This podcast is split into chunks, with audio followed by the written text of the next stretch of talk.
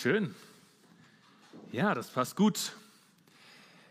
Ach, ich freue mich, dass wir heute Morgen Gottesdienst miteinander feiern. Schön, dass ihr da seid. Manche sind ja im Urlaub. Vorhin im Vorgebet haben wir auch für unsere jungen Leute gebetet, die auf der Teens Time sind. Und da können wir auch gerne weiter für beten. Es sind ja nur ein paar kurze Tage, weil wir jetzt dieses Jahr schon als Gemeinde auf Gemeindefreizeit waren. Fällt die Jugendfreizeit ein bisschen kürzer aus dieses Jahr. Das heißt, Gott muss schneller wirken. Ja? Und ähm, damit er an das Ende kommt, das sonst nach ein paar Tagen erst eintrifft. Ja, ich habe heute Morgen nicht wirklich so eine thematische Predigt, ich habe erst so eine Textpredigt mal mitgebracht. Ich möchte mit euch mal über Lukas 14 nachdenken. Und ähm, das kennt jeder von euch. Jeder hat schon mal ein Fest veranstaltet und hat geplant und gemacht und drückt den Leuten Kärtchen in die Hand, diese Save the Date Kärtchen, die kennt man ja. Ähm, hier, das ist der Termin, an dem Tag werde ich feiern, ähm, haltet euch den mal frei, den Tag, da möchte ich gerne, dass ihr dabei seid, wenn ich feiere. Und dann gibt es so die ersten Rückmeldungen, die eintrudeln und und dann fängt die ganze Planung an, ob es nur eine Hochzeit ist oder irgendwas anderes. Ja, der Wind weht, wo er will, sage ich nur. Lasst euch davon nicht so sehr beeindrucken. Ja, und dann freut man sich und einen Tag bevor es losgeht, kennt ihr, ja, dann kommen so die ersten, oh, mir ist was dazwischen gekommen, ich bin krank geworden, mein Auto ist kaputt, mein Hamster hat Zahnschmerzen. Und und selbst wenn es meistens doch verständliche Gründe sind, warum Leute dann plötzlich absagen, fühlt es sich einfach nicht gut an. Das ist irgendwie eine, eine, Enttäuschung. Das macht ja irgendwie, es ist natürlich erstmal mega schade. Man hätte ja so gerne mit diesen Menschen gemeinsam jetzt dieses Fest veranstaltet. Ja, aber ja, was soll man machen? Ja, ist halt was dazwischen gekommen. Und meistens ist man zumindest mal ein Momentchen frustriert. Manche sind vielleicht enttäuscht. Schlimmer ist es dann, wenn man sich abgelehnt fühlt. Das kann man ja auch missverstehen, ne? wenn man es dann so persönlich nimmt und sagt, ah, jetzt fällt, keine Ahnung, fallen die, ähm, äh, fallen die da aus und ich, ich hätte, die hätten es auch anders arrangieren können, klar, ne? aber man ist ja nicht in deren Schuhen. Jetzt erzählt uns Jesus in Lukas 14 nämlich genau so eine Geschichte. Und darum geht es heute so ein bisschen. Genau genommen erzählt er diese Geschichte in einer Situation, die auch eine ganz spannende Geschichte darstellt. Also das ganze Kapitel 14 ist extrem spannend, wenn man sich das mal so anschaut. Und es wäre richtig schön, das alles ganz umfassend anzuschauen. Das schaffe ich heute Morgen leider nicht. Ich gehe deswegen gleich rein und lese mal ab Vers 15. Und wenn ihr eure Bibeln dabei habt, lest auch gerne mit. Ich nutze hier jetzt die neue Genfer Übersetzung. Das ist dann vielleicht für euch ein bisschen leichter, wenn ihr das auf eurer Handy-App irgendwo so einstellt oder ihr lest es hier mit von den Folien. Genau. Auf diese Worte hin ich komme noch gleich noch dazu, was da passiert ist. So, ja. Auf diese Worte hin rief einer der Gäste ihm zu, glücklich, wer am Festmahl im Reich Gottes teilnehmen darf. Und Jesus antwortete ihm darauf mit einem Gleichnis. Er sagte, ein Mann bereitete ein großes Festessen vor, zu dem er viele Gäste einlud. Als es dann soweit war, schickte er seinen Diener und ließ den Gästen sagen, kommt, es ist alles bereit. Doch jetzt brachte einer nach dem anderen eine Entschuldigung vor. Der erste sagte, ich habe einen Acker gekauft und muss unbedingt hingehen und ihn besichtigen. Bitte entschuldige mich. Ein anderer sagte, ich habe fünf Ochsengespanne gekauft und gehe mir sie jetzt genauer ansehen bitte entschuldige mich. Und ein dritter sagte, ich habe gerade erst geheiratet, darum kann ich nicht kommen. Der Diener kam zu seinem Herrn zurück und berichtete ihm das alles. Da wurde der Herr zornig und befahl ihm, geh schnell auf die Straßen und Gassen der Stadt und hol die Armen, die Behinderten, die Blinden und die Gelähmten herein. Bald darauf meldete der Diener, Herr, was du befohlen hast, ist ausgeführt, aber es ist noch mehr Platz vorhanden. Da befahl ihm der Herr, Geh auf die Feldwege und an die Zäune und dränge alle, die du dort findest, die du dort findest, und zu kommen, damit mein Haus voll wird. Nochmal den Satz. Geh auf die Feldwege und an die Zäune und dränge alle, die du dort findest, zu kommen, damit mein Haus voll wird.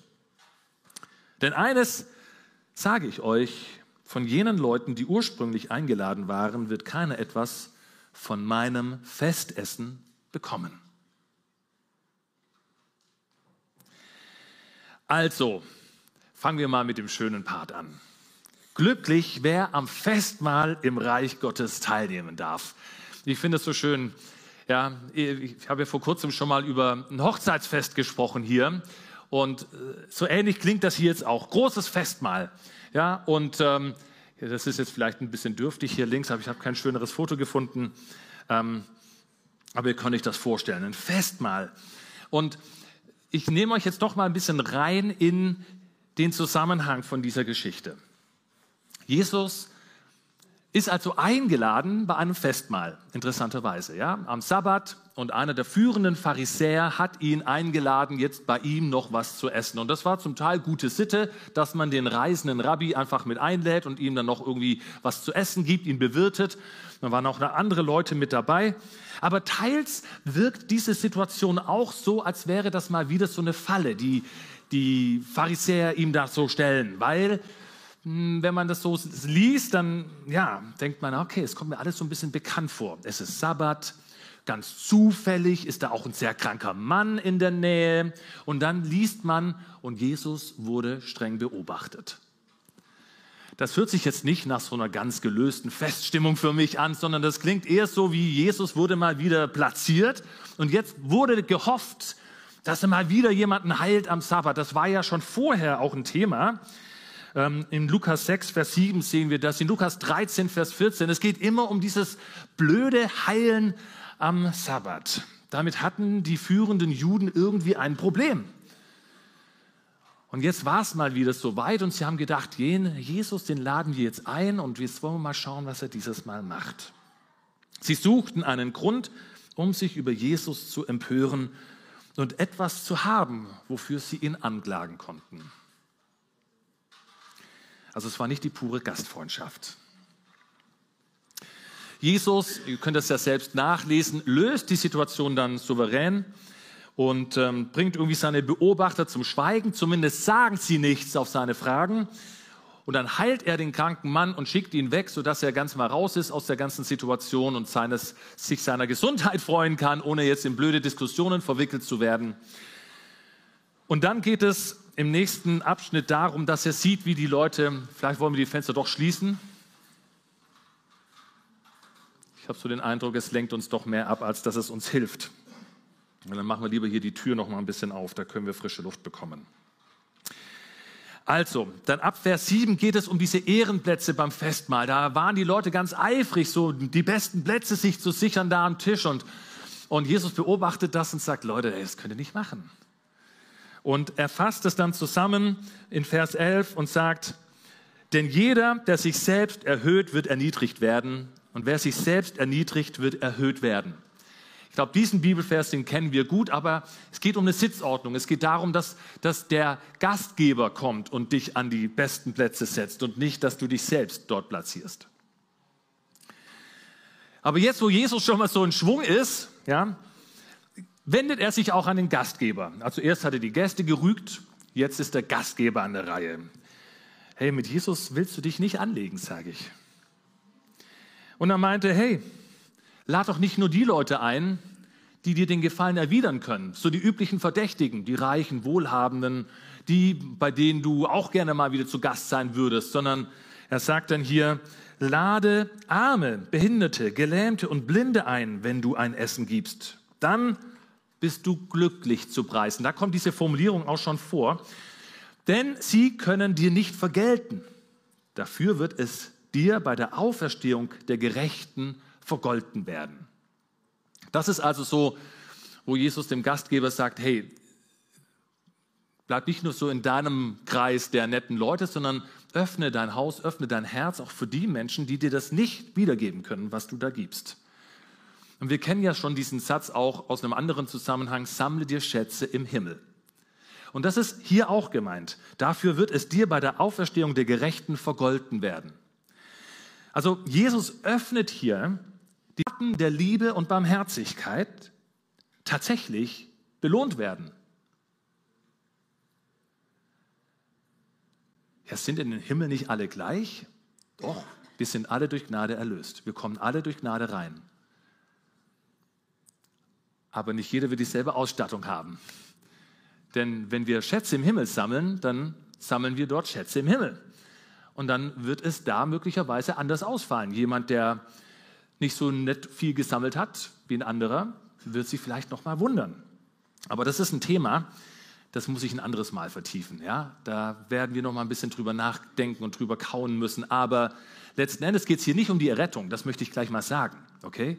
Wir kommen alle in den Himmel, weil wir an Jesus Christus und seine vergebene Gnade glauben. Und diese Einladung steht und da rüttelt auch niemand dran.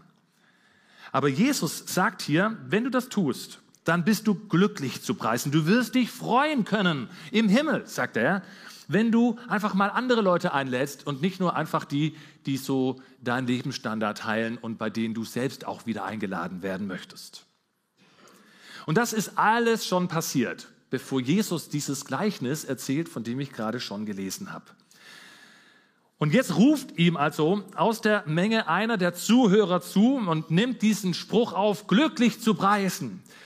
Du kannst dich freuen, wenn du am Festmahl, am Festessen im Reich Gottes teilnehmen kannst. Glücklich zu preisen, das ist eine große Freude. Das wird super sein, wenn wir dann eines Tages bei der Auferstehung der Gerechten dabei sein werden und das hier hört alles auf und das ganze Leiden und all die Querelen und die Schwierigkeiten werden ein Ende gefunden haben und das wird cool werden. Und da schwingt diese Vorfreude mit. Das wird toll und gleichzeitig drückt dieser Mensch, der das ruft, auch eine gewisse Selbstsicherheit aus. Das so, ich werde dabei sein, wenn das, ich werde bei der Auferstehung der Gerechten dabei sein, sagt er. Und das ist die Steilvorlage für Jesus, um nochmal darüber zu sprechen wer zum Reich Gottes dazugehört und bei der Vollendung dieses Reiches dann auch mit am Festtisch sitzt. Und dieses Gleichnis habe ich euch eben gelesen. Und den Anwesenden auf dem Fest, auf dem Jesus war, dort im Haus des führenden äh, Pharisäers, da war ja die Frage, wer dabei sein wird, relativ klar. Bei der Auferstehung der Gerechten sind wir dabei. Logo. Ne? So. Und da hakt Jesus nochmal ein und äußert sich dazu. Was sagt Jesus also? Er bleibt also in diesem Bild von einem Festessen. Und er beschreibt einen Mann, ähm, der ein Bankett veranstaltet und eigentlich wird jedem Leser relativ schnell klar, das muss Gott sein. Der, der dieses Fest veranstaltet, dieses große Bankett am Ende der Zeit bei der Auferstehung der Gerechten, ja, das muss Gott sein. Der veranstaltet hier also ein großes Fest. Und dieses große messianische Fest am Ende der Zeiten, das hat Jesaja schon angekündigt. Ich lese hier aus der Hoffnung für alle in Kapitel 25. Hier auf dem Berg Zion wird der Herr, der allmächtige Gott, alle Völker zu einem Festmahl mit köstlichen Speisen und herrlichem Wein einladen, einem Festmahl mit bestem Fleisch und gut gelagertem Wein. Dann zerreißt er den Trauerschleier, der über allen Menschen liegt, und zieht das Leichentuch weg oder das Tuch einfach nur, das alle Völker bedeckt. Hier auf diesem Berg wird es geschehen. Er wird den Tod für immer und ewig vernichten. Gott, der Herr, wird die Tränen von jedem Gesicht abwischen. Hier haben wir es also schon. Auch hier ist schon diese, diese messianische Sicht, diese eschatologische, würde jetzt der Theologe sagen, endzeitliche Sicht auf das, was Gott einmal tun wird, prophezeit. Er legt es hier schon in sein Wort. Und was wir da lernen können, ist, Gott feiert gern. Ja, Gott veranstaltet gerne Feste. Er ist ein Gott, der großzügig ist. Er ist ein Gott, der gerne mit uns auch feiert. Und die Hochzeit war das eine Bild und Jesus war auf der Hochzeit zu Kanaan und hat auch dort ordentlich mitgefeiert. Also das ist einfach schon ein Bild, das auch eine gewisse Strahlkraft hat für mich, dass Gott nicht nur irgendwie öde auf so einem Elfenbein-Marmorthron und so sitzt, sondern dass er ehrlich gesagt ein ganz gelöster, fröhlicher Typ sein muss, der gerne mit Menschen zu tun hat. Gott ist ein Gott, der feiert. Wow. Und jeder, der dabei ist, ist freiwillig dabei.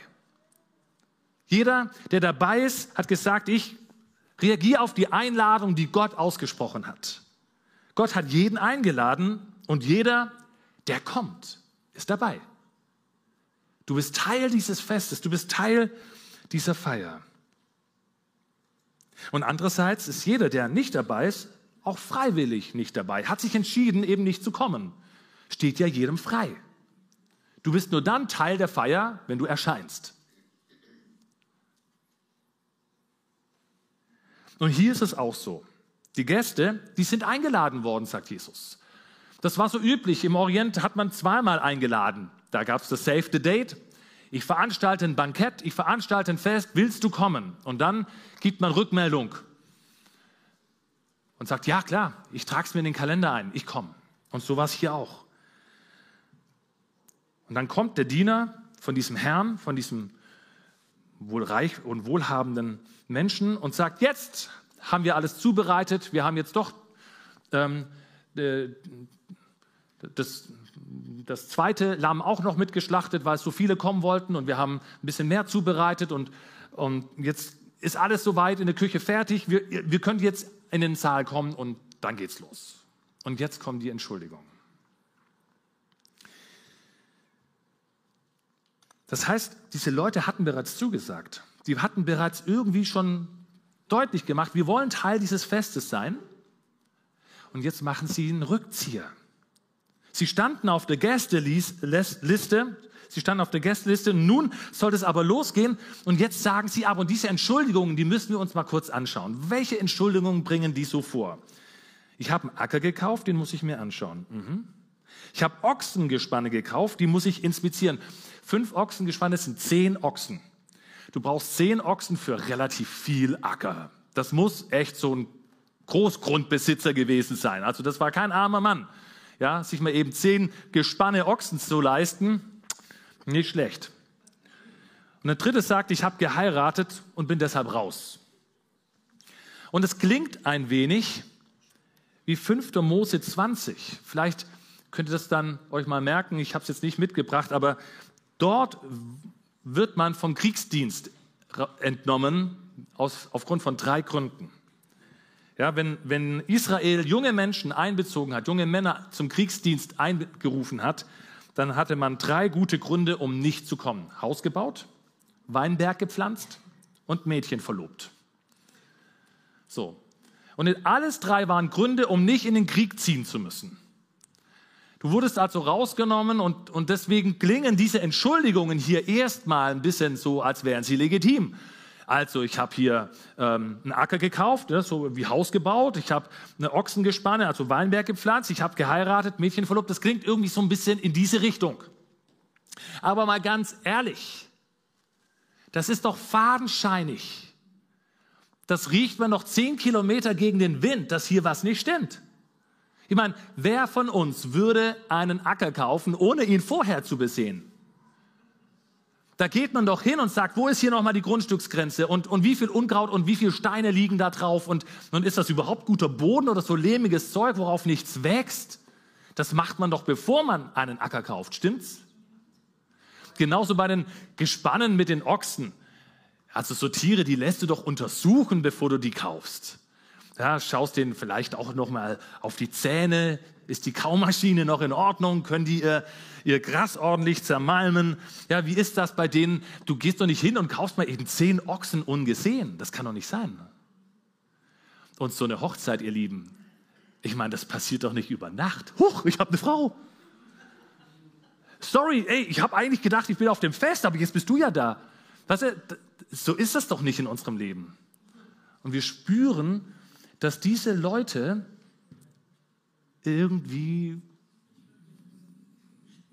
das ja, also es war so halbherzig, fadenscheinig. Das ist schon wirklich ein deutlicher Ausdruck von mangelnder Wertschätzung für den Gastgeber. Da hat man irgendwie nicht so das Gefühl, dass die den Gastgeber ernst nehmen. Eigentlich im Orient, das war eine richtige Frechheit. Das konntest, das konntest du dir eigentlich nicht leisten. Und deswegen steht hier auch, der Gastgeber wurde zornig, der, der war beschämt, der war in seiner Ehre gekränkt. Ich habe euch doch eingeladen, ihr wusstet doch von diesem Termin. Ich meine, was ist das denn jetzt? Und ich meine, wir sind alle irgendwie unterwegs mit Gott oder wir sitzen heute alle in diesem Gottesdienst. Das heißt, wir haben mit dem christlichen Glauben mehr oder weniger zu tun. Und ich denke mir manchmal auch so, boah, was hindert mich denn eigentlich, um Gottes Einladung auszuschlagen? Also ich glaube, es gibt diese drei Ebenen. Wenn Gott von seinem Festessen spricht oder Jesus dieses Gleichnis erzählt, bleiben wir mal bei Jesus, dann spricht er das in die konkrete Situation von damals zu den Juden, mit denen, mit denen er da am Tisch saß. So, das ist so die erste Ebene. Ja, er spricht zu den Juden, die, werde ich gleich noch erklären, da auch in einer großen Selbstsicherheit dachten, sie sind dann bei der Auferstehung der Gerechten dabei. Aber ich glaube, es gibt auch diese Ebene für das, was die Gemeinde weltweit angeht, für die Christenheit wo wir wissen, wir sind eingeladen, am Festtisch Gottes zu sitzen, aber was hält uns eigentlich ab, in diese Gemeinschaft einzutreten? Was hält uns eigentlich ab, Teil dieser Tischgemeinschaft von Gott zu werden? Und dann gibt es noch eine drittere, vielleicht ein bisschen intimere Ebene für mich, und das wäre ein Symbol fürs Abendmahl, dass Gott uns an seinen Tisch einlädt und, und wir Gründe vorbringen, nicht teilzunehmen, was so ein bisschen ähnlich ist wie der zweite Punkt. Aber ich habe mich gefragt, womit schlagen wir Gottes Einladung an seinen Tisch aus? Was sind unsere Gründe? Sind sie gut? Sind sie fadenscheinig? Womit verweigern wir uns, hinzukommen zu dem Fest, das er veranstaltet? Das könnte jetzt mal ganz normal einfach hier irgendwas sein, wo wir sagen, ich komme nicht mehr zum Gottesdienst oder ich gehe nicht in die Kleingruppe, ich verweigere mich der Gemeinschaft der Christen, so, wo der Hebräerbrief ja auch sagt, tut das nicht.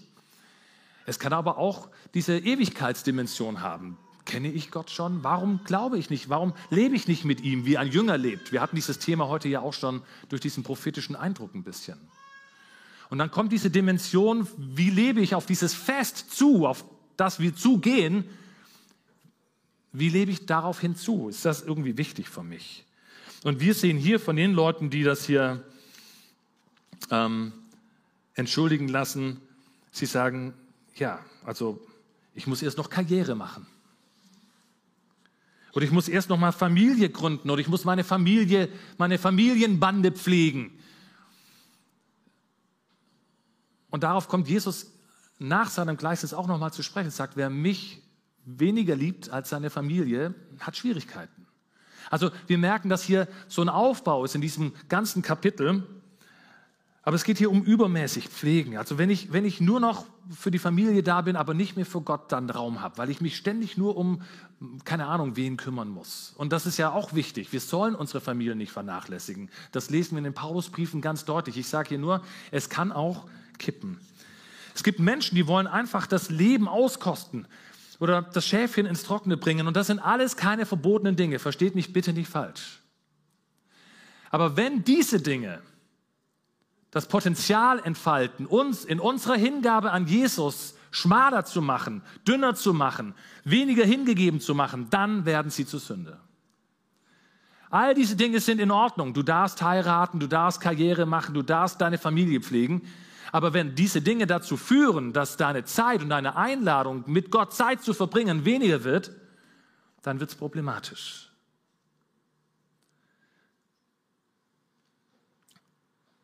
Deswegen sollten wir uns prüfen, haben diese Sachen das Potenzial, unsere Hingabe zu schmälern? Haben die das Potenzial, uns zurückzuhalten? Und hier kommt eben dieser, dieser Titel auch her. Ein Kommentator, der Gerhard Meyer, sagt, wer sich entschuldigt, wird schuldig. Das ist dieser Zusammenhang. Wir haben die Einladung Gottes. Jesus hat sie auch schon ausgesprochen. Wer zu mir kommt, dem gebe ich die Macht, Kinder Gottes zu werden. Wer wer zu mir kommt, den werde ich entlasten. Wer, wer mühselig und beladen ist, der findet bei mir Ruhe für seine Seele. All diese Dinge. Die Einladung zu kommen, die ist ausgesprochen. Die Frage ist nur, womit entschuldigen wir uns, wenn wir nicht hingehen? Bedeutet nicht, dass du nicht hingehst. Du kannst ja auch hier sitzen und sagen, nein, das ist ja genau, wie ich lebe. Ich freue mich, dass ich Jesus habe. Ich verbringe Zeit mit ihm, dann ist ja auch alles dufte, ist ja alles gut. Und die geladenen Gäste von damals haben jedenfalls abgesagt in diesem Gleichnis und haben dann das Reich Gottes verpasst, haben dieses Fest verpasst. Und das war in erster Linie auch eine Ansage für diese selbstsicheren Juden, diesen, um die selbstgerechten Pharisäer. Ich bin dabei bei der Auferstehung der Gerechten. Ja, denkst du. Warum solltest du dabei sein? Ja, wir sind erwählt. Wir leben ja genau nach dem Gesetz. Deshalb werden wir auch mit Sicherheit beim messianischen Bankett dabei sein. Mhm. Jesus sagt, nee, nee, nee, nur wer meiner Einladung tatsächlich folgt, wird mit mir zusammen sein. Und das gilt auch für die Menschen, die ihm dazugehört haben. Es ist keine Frage der ethnischen oder religiösen Sozialisierung, möchte ich damit sagen. Es ist nicht deine Performance, wie gut du dein Christentum nach außen kehrst oder wie du aufgewachsen bist. Ich bin christlich aufgewachsen, ich werde schon in den Himmel kommen. All das zählt nichts wenn die Eintrittskarten gecheckt werden beim Bankett von Jesus. Das heißt nun jüdisch oder christlich, es ist eine Angelegenheit des Herzens. Es ist und bleibt eine Angelegenheit des Herzens. Willst du der Einladung folgen oder nicht?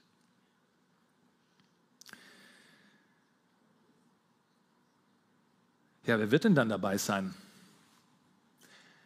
Das sagt Jesus in diesem Gleichnis ebenfalls. Er sagt, geh schnell auf die Straßen und Gassen der Stadt und hol die Armen, die Behinderten, die Blinden und die Gelähmten herein. Ja, das waren all die Leute, die als religiös minderwertig betrachtet wurden. Das muss man sich mal so auf der Zunge zergehen lassen. Das waren also nicht so die, wo man sagt, ja, die hole ich mir unbedingt ins Haus. Die wurden zum Teil vom Gottesdienst ausgeschlossen, weil sie behindert waren. Einfach so. Und Jesus sagt, nein, ich möchte, dass die beim Fest dabei sind. Ich fülle meinen Raum mit den Leuten, die wir möglicherweise als minderwertig betrachten, wo wir sagen, nee, die sind religiös nicht geeignet. Und das hängt mit einem Missverständnis zusammen, das aus dem Alten Testament immer wieder auch auftaucht, nämlich dem Denken, dass der, der wirklich gesegnet ist, eigentlich gesund und reich ist. Denn das ist ja der Segen Gottes. Wenn man sich ans Gesetz hält und wenn man nach seinen Geboten lebt, dann ist man eigentlich gesund und reich. Und ich glaube, da ist auch nicht alles falsch dran, weil Gottes Gebote sind ja gut, okay? Aber es ist trotzdem ein Missverständnis im Blick auf die Menschen, die möglicherweise arm, krank, geschädigt sind, Und, und wenn man dann die Leute abwertet und sagt, ja, die leben wohl nicht gerecht, die leben wohl nicht nach dem Gesetz, da muss Sünde im Spiel sein, wenn jemand krank wird und so weiter, dann haben wir ein Problem. Ich halte das nicht für biblisch.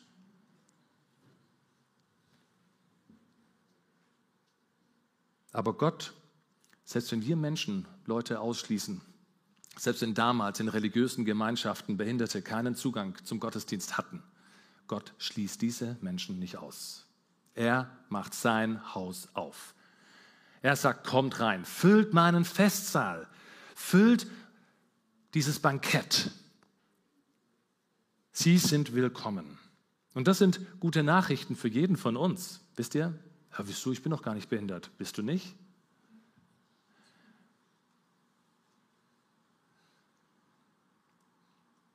Vielleicht haben wir körperlich keine Schäden, die jetzt so offensichtlich sind. Aber, tja, wir sind ja nicht nur Körper. Ne?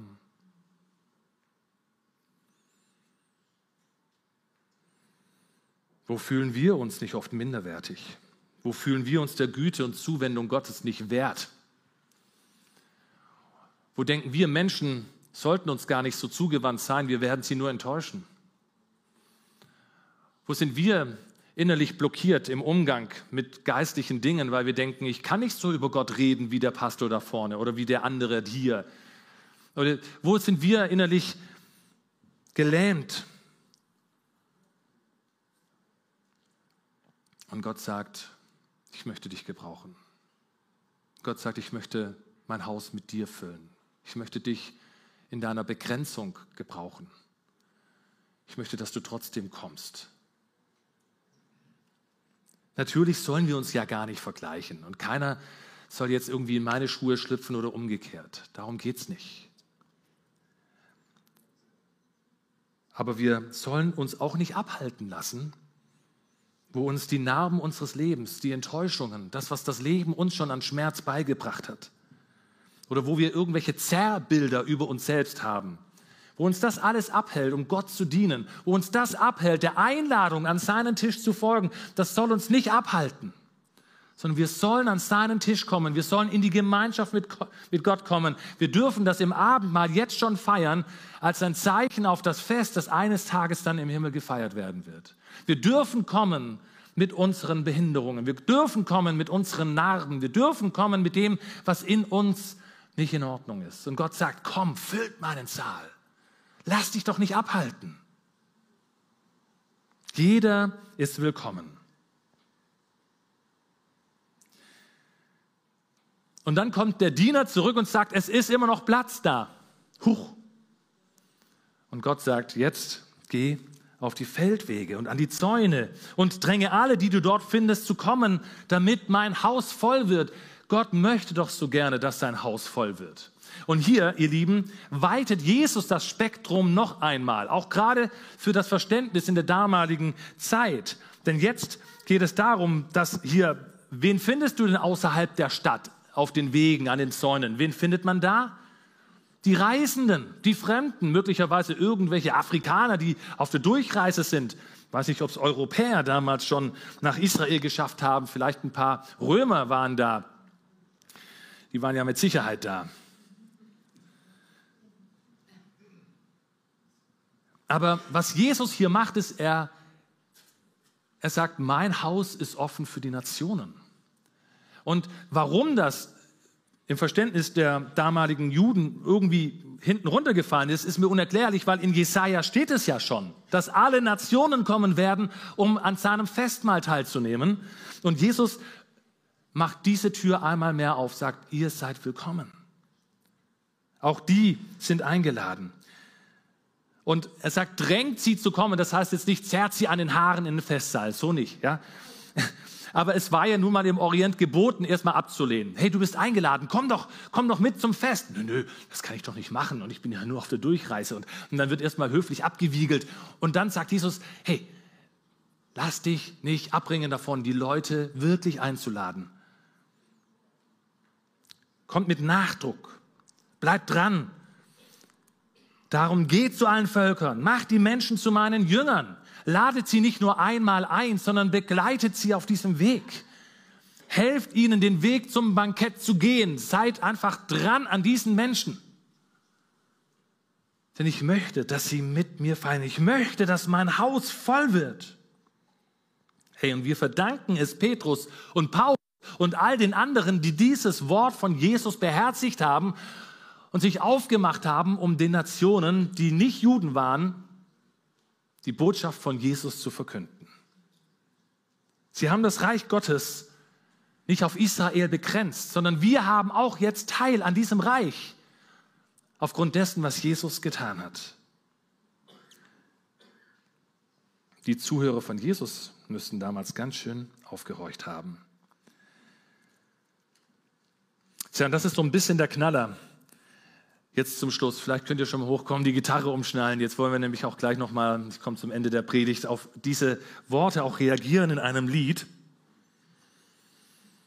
Und ich finde es ganz schön schwierig, was Jesus dann am Schluss liefert in diesem Gleichnis.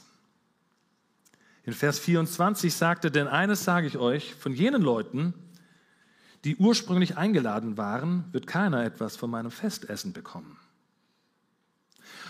Und mein erster Gedanke ist, oh, wie krass. Wie krass für die Juden. Sollen die wirklich nicht dabei sein?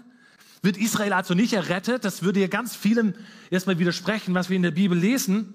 Und ich glaube auch, dass es so nicht gemeint ist. Aber ich glaube, es war trotzdem für die Zuhörer damals, die Jesus gesehen haben und zu denen er gesprochen hat, war es definitiv eine Warnung. Es war eine Warnung. Sei dir deiner Gerechtigkeit nicht so sicher. Sei nicht selbstgerecht. Und ich glaube, diese Problematik beschränkt sich nicht auf Juden. Selbstgerechtigkeit ist ein menschliches Problem. Selbstgerechtigkeit steckt in uns allen. Wir sind schon alle gut genug für den Himmel. Wir kommen alle, alle, alle in den Himmel und so weiter, ja? Weil wir denken, wir sind ja schon gut genug. Ich spende ein bisschen, ich rauche ja nicht, ich tue ja was Gutes. Und da kommt derselbe Gedanke wieder rein. Jesus sagt, ey, wer sich für selbstgerecht hält, kommt nicht zum Bankett.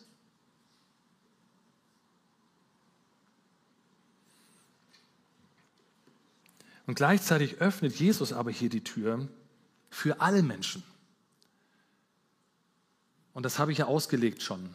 Für die, die sich unwürdig fühlen, für die, die sich abgelehnt fühlen, für die, die sich vielleicht religiös oder insgesamt minderwertig fühlen, für die öffnet er den Raum. Für die, die vielleicht nicht so eine christliche Sozialisierung haben, für die, die vielleicht nicht aus irgendeinem christlichen Elternhaus kommen, für alle öffnet er seinen Tisch. Komm, werde Teil meines Reiches. Und der letzte Satz offenbart noch etwas anderes. Wo bin ich denn jetzt?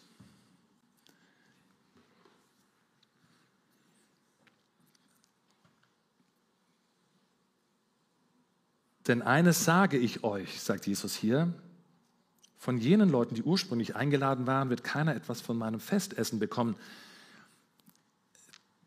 da spricht ja nicht mehr der Herr aus dem Gleichnis. Weil der hat immer in, im Singular mit seinem Knecht gesprochen, geh du hin und hol die Leute rein und geh du hin. Und jetzt sagt plötzlich der Herr Jesus selbst, ich sage euch, er spricht zur versammelten Truppe und er spricht von seinem Festmahl.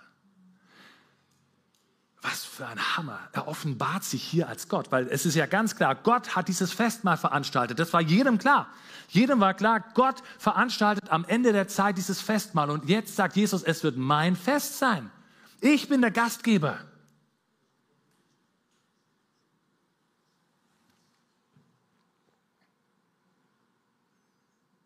Ich glaube, heute Morgen spricht dieser Text auf verschiedenste Weise zu uns. Ich glaube, es geht Menschen an, die vielleicht zögern, Jesus nachfolgen zu wollen, weil sie sagen, es bringt mir eigentlich zu viel Stress oder es, ist, es gibt ungeklärte Fragen für mich. Aber es gibt eben auch diese andere Perspektive. Es gibt auch diese Perspektive von, hey, ich bin eingeladen zu einem Fest. Ich bin eingeladen in die Gemeinschaft mit meinem Herrn. Und ich glaube, dass auch hier die Frage im Raum steht, was hält dich eigentlich ab, Jesus zu vertrauen? Was hält dich ab, ihm dein Leben anzuvertrauen? Und diese Frage kannst du dir am besten selbst beantworten. Das kann nicht ich tun für dich. Und dann sitzen wir vielleicht hier und sind schon jahrelang in Gemeinde unterwegs und kommen immer wieder an diesen Punkt, wo wir sagen, ja, mein Leben könnte auch voller sein von Gottes Geist und Gottes Wirken. Und und ist mir das wirklich so wichtig? Und dann stellt sich auch da die Frage, prüf doch mal, wo du da stehst. Welche Entschuldigungen bringst du eigentlich vor, um nicht in der Bibel zu lesen?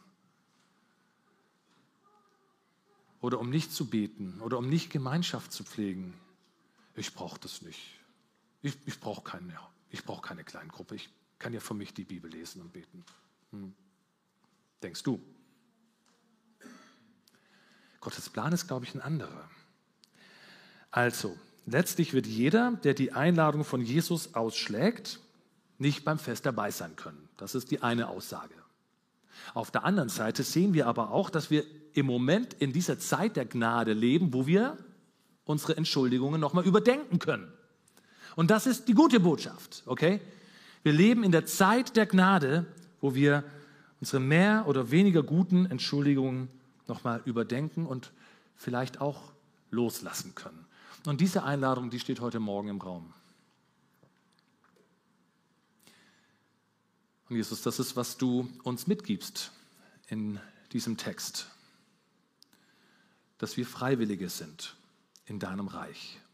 Du zwingst keinen, dir nachzufolgen, aber du lädst jeden herzlich ein.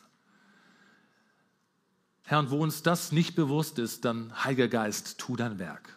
Bring es uns in Klarheit ins Herz. Zeig uns, wie wir verstehen können, was es bedeutet, Jesus nachzufolgen. Und offenbare auch unsere fadenscheinigen Entschuldigungen, wo wir denken, oh, das ist ein guter Grund, irgendwas nicht zu tun, was wichtig wäre. Und da bitte ich dich, dass du uns hilfst. Herr, wir beten natürlich für die Menschen hier in unserer Versammlung. Wir beten auch für die Menschen in dieser Welt und auch für das Volk Israel, dass diese Freiwilligkeit des Herzens da entsteht. Dass Menschen sich im Herzen berühren lassen und reagieren auf die Einladung, die du ausgesprochen hast. Du sagst, komm her zu mir. Herr, wir wollen zu dir kommen, denn wir wissen, uns kann eigentlich nichts Besseres geschehen. Wir bitten dich, beweg du unser Herz, beweg du unsere Gedanken und bring unseren Glauben in Bewegung, sodass wir leben, Herr, in dem, wie es dir gefällt. Amen.